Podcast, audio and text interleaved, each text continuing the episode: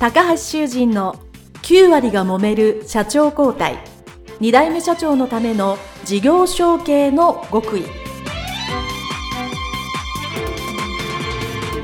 この番組は2代目社長専門経営コンサルタント高橋修人が経営に悩んでいる2代目社長や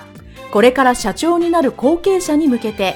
経営力を伸ばし会社を引っ張れるリーダーシップを身につけるための番組です。これまで数百社をコンサルティングした実績から2代目社長ならではの悩みを知り、その解決のための独自理論によって2代目社長もまた従業員も幸せに仕事ができることを目指した内容です。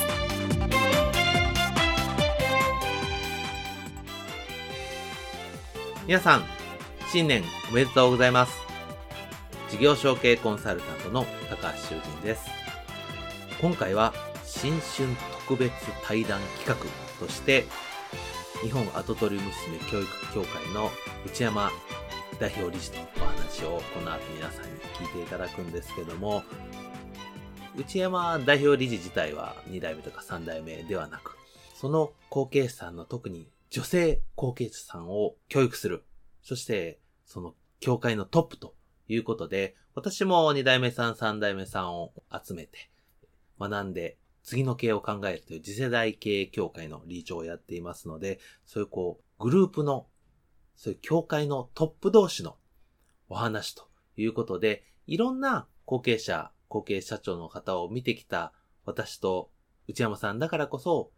共通項であったり、でも男性と女性でこういう違いがあったり、というのはですね、これは聞いていただく皆さんにすごくヒントになるかなと思いまして、新春の最初の企画とさせていただきました。それでは、内山代表理事とのインタビュー、どうぞお聞きください。どうぞ。リスナーの皆さん、こんにちは。事業承継コンサルタントの高橋修人です。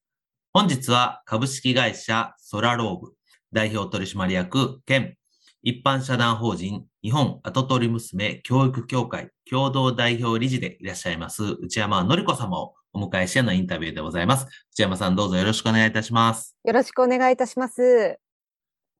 多分リスナーの皆さんもですね、長くてちょっとご理解ができなかったかもしれないんですけど、私はですね、内山さんとその日本跡取り娘教育協会の方でですね、事業承継とかもうその名の通り会社を引き継いだ女性の経営者さんのサポートをされているということで、まあ私の事業所共通項があるなということで、何年か、えお知り合いをさせていただいてるんですけど、まあ今日はちゃんとお話を聞くのは初めてなので非常に楽しみにしておりますのでよろしくお願いします。お願いいたします。はい。それでは内山様、自己紹介と協会の方の紹介ですね。両方まずお願いいたします。はい。改めましてよろしくお願いいたします。株式会社ソラローブ代表、そして日本跡取り娘教育協会の代表理事を務めております、内山と申します。よろしくお願いいたします。まずですね、私の事業の方からご説明をさせていただきたいなと思うんですけれども、はい、私はまず、えっと、協会に入る前というのがですね、えっと、今現在もそうなんですけれども、ブランディング会社として、ソラローブという会社をただいまですね、経営させていただいております。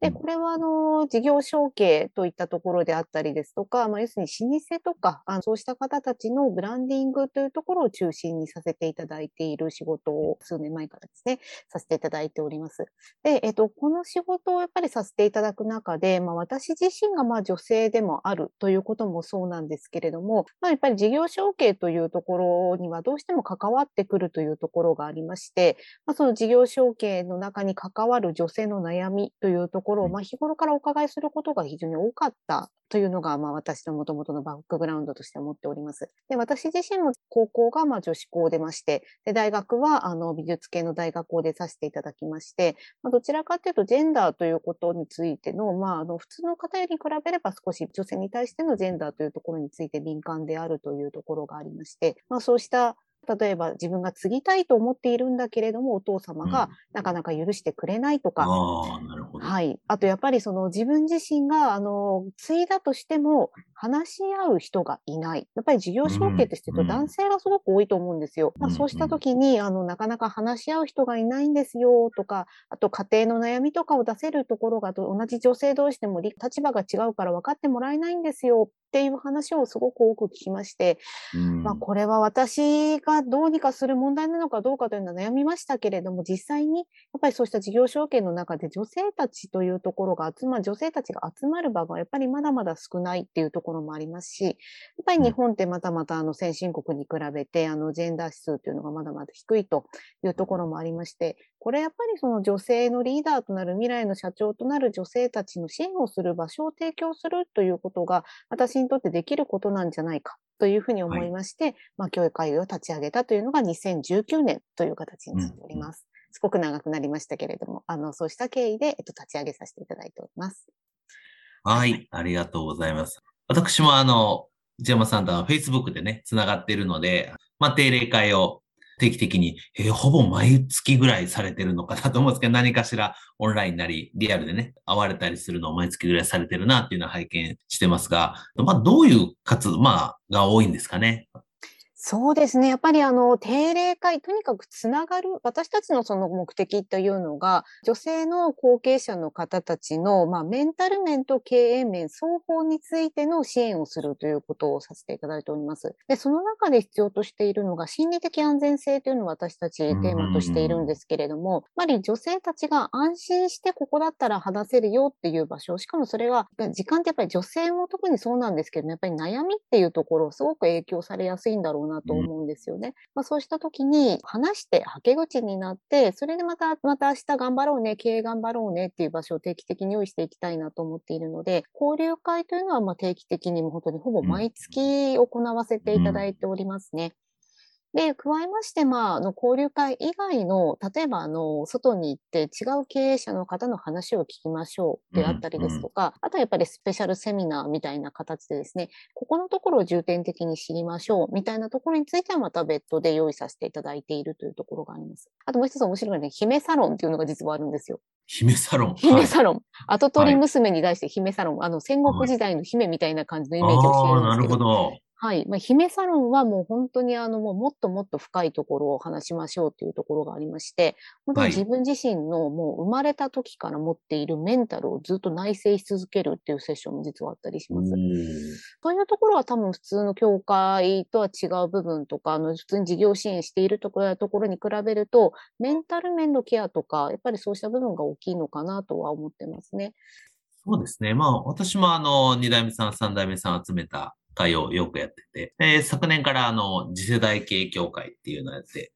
2ヶ月に1回ぐらいかな、定例会をしてるんですけども、はい。やっぱりその、心理的安全性ってさっきおっしゃったように、こう、こう喋ったら分かってもらえるよなっていう風なのを参加する側が感じる環境っていうのはすごく大切だなと思って、なんかこう、言ってもなんか反応が悪かったり、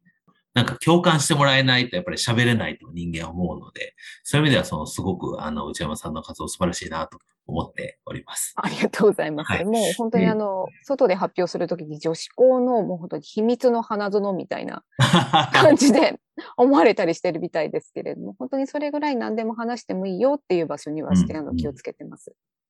はい、ありがとうございます。まあ、それで、このインタビューですね、いろんな後継者、後継社長の方、まあ、女性も含めて出演していただいてるんですけど、まあ、まずはその後継者時代の話をまず、えー私お聞きしてまして、まあ、というのはそのさっきの悩みの話になりますが、まあ、会社引き継ぐ前には、会社引き継ぐ前の悩みっていうのが皆さんお持ちだと思うんですよね。ですから、まあ、後取り娘さんの、えーなんていうんですかね、娘さん時代って言ったなんていうか、ちょっと、はい、表現しづらいですけど、まあ、後継者時代ですね。まあ、その参加する皆さんの中では、どういう悩みだったり、会社の中の課題ですね、自分がこういうのちょっと不足してると思うとかっていうのは、よく聞かれることってどんなことがありますでしょうか？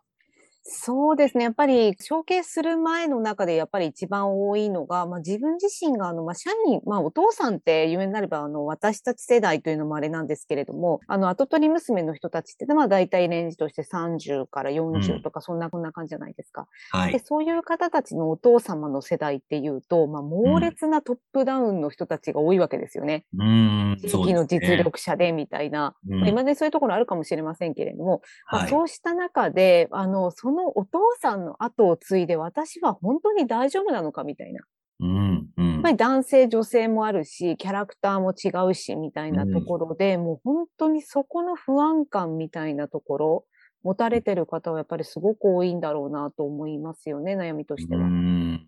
あとは、まあ、ご結婚されてる方とか、お子様がいらっしゃる方とか、やっぱり、あの、で、それで、えっと、女性の後継者って創業者と違うのが、後を引き継ぐタイミングって若干遅いんですよね。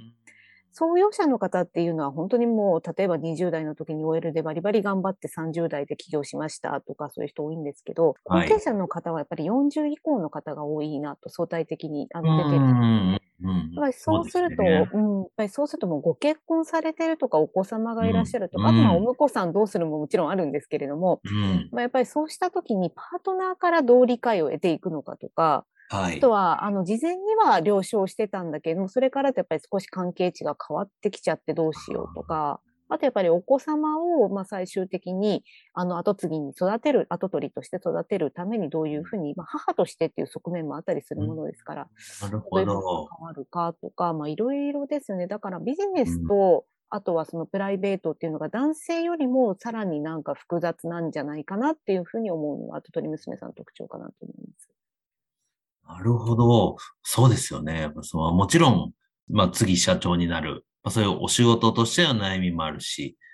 今言ったプライベートのご家庭の悩みもあるっていうのは多分男性の後継者よりそこの部分は大きいかなっていう気がしますね。あとは、あの、まあ、これから証券のあのところにも触れると思うんですけれども、はい。まあ、今、選択的夫婦別姓という、やっぱり選うんまあ、旬のね、キーワードがありますけれども、はい。で、私たち、協会としても、その署名活動であったりですとか、活動の支援というのはさせていただいておりますけれども、ビジネスでの氏というところと、やっぱり自分自身の、あの、結婚した後の、まあ、氏というところを、どのように、まあ、使い分けていくかとか、うん。あそういうところは、あの、ありますよね。特にファミリーは結構、なんとか家みたいなところがやっぱり強く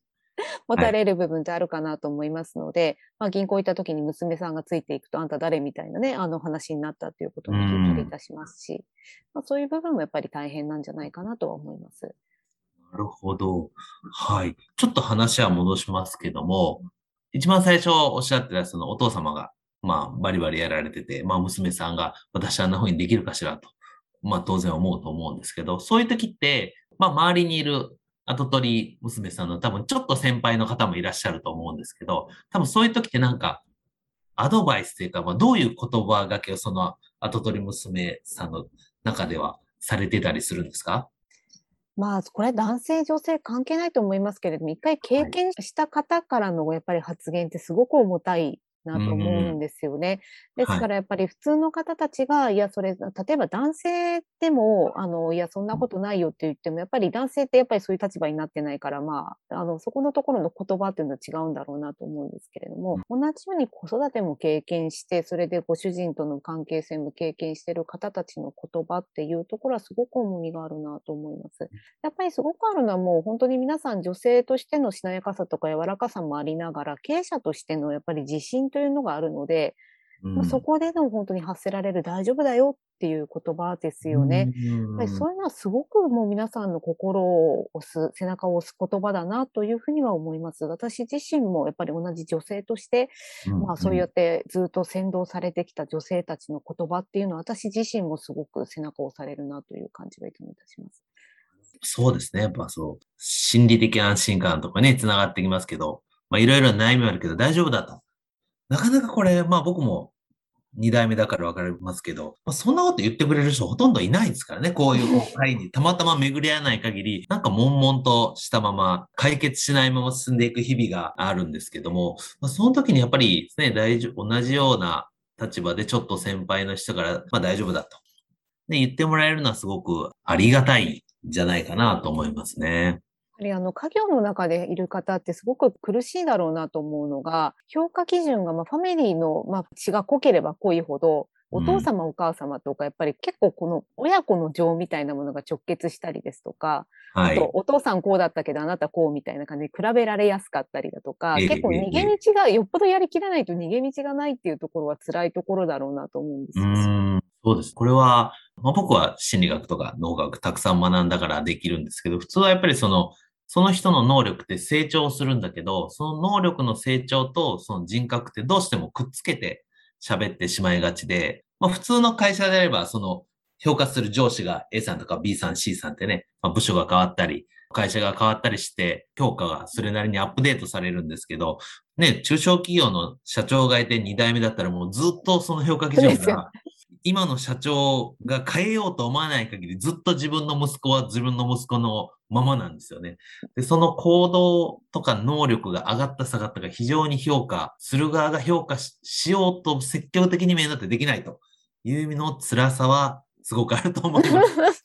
あると思います。まあ、その分だけね、あの、血族だからの信頼感っていうのもあるかもしれませんし、ただ本当にそこのところの苦しみを実は理解してあげる人が外にそんなにいないんじゃないかなとは思いますよね。あと、その、まあ、それ大丈夫だよというふうに言われたり、まあ、そういう会の中で、じゃあ、後継者時代の後取り娘さんで、じゃあ、そういう、まあ、ちょっと安心しようと思ったけど、でも、やっぱりさっき言ったみたいに、でも、次社長になろうと思うと、何かいろんな、多分、特に女性の方がいろんな努力とか勉強とか頑張りはされると思うんですけども、後継者時代に後取り娘さんが特にこういうのを学んでたり、まあ、能力アップしたり、技術を磨いてたりするのってどういうのが多いと感じられますか？そうですね。まあ結構女性って苦手意識を持ちやすいなと思うのは、やっぱりお金のことであったりですとか、うん。まあ財務とかね、そういう部分であったりですとか、あとはあの、いわゆる最近 DX と言われているようなうん。部分であったりですとか、やっぱりそういう部分があるのかなと思うんですよね。で、まあもちろんお金のことに関してはまた外でもあの経験される、あの、いろいろご自身でご勉強されるっていうのもあるだろうなと思うんですけれども、うんやっぱりそうしたあの、外からのやり方みたいなところを家業に持ち込まれて成功されている方たちは多いのかなとは思いますので、まあ最初から家業に入られるというよりかは、できれば外で一回経験をされるとか、そういう部分は私はお勧めしていきたいなとは思いますよね。あとはまあ、どういう勉強されるかどうかというところではありますけれども、あとはやっぱりご自身の、まあ、あの、心の整理みたいなところはすごくあるのかなと思います。まあ、それ男性もそうだと思いますけれども、それこそ親子間の考え方、固執した考え方というものがそのまま経営判断にもあの影響してしまう場合もあるかと思いますので、そうした親子間のこの感覚の、まあ、ばらつき、バランスというところですかね。そこを少し整理されるとよろしいんじゃないかなとは思ったりはいたします。そうですね。やっぱりその、まあもちろんね、えーお勤めするサラリーマン、女性はサラリーウーマンなのかなわかりませんけど、どちらでしょう。まあ、あの、お勤めの時の経験というのはやっぱりすごく役に立つと思いますし、まあ、それにやっぱり、で、会社、自分の会社っていうかね、戻られてから、やっぱりその、当然お金の話ってね、よほどそういう金融関係のお仕事に就かない限り、まあ、特に日本人はお金の教育をされてないので、もう決算書もそうだし、お金がどうなんだっていうのもね、全然わからないと思いますから、そういうのはやっぱり必要だと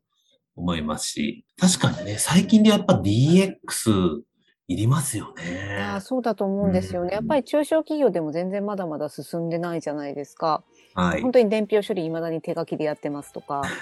で、おはいなんかなんでそうしてるんですかって言ったら、いや、お母さんがまだ経理を手放せないとか、うんやっぱりそういう本当にあるあるな話ってありませんかっていうのがあって、ね。でそれはいをどう変えるかどうかっていう、そもそもそれがおかしいって思えるような、なんかそれってすごく非効率なんだよっていうふうに思えるような、やっぱりその感覚っていうのは大事だろうなと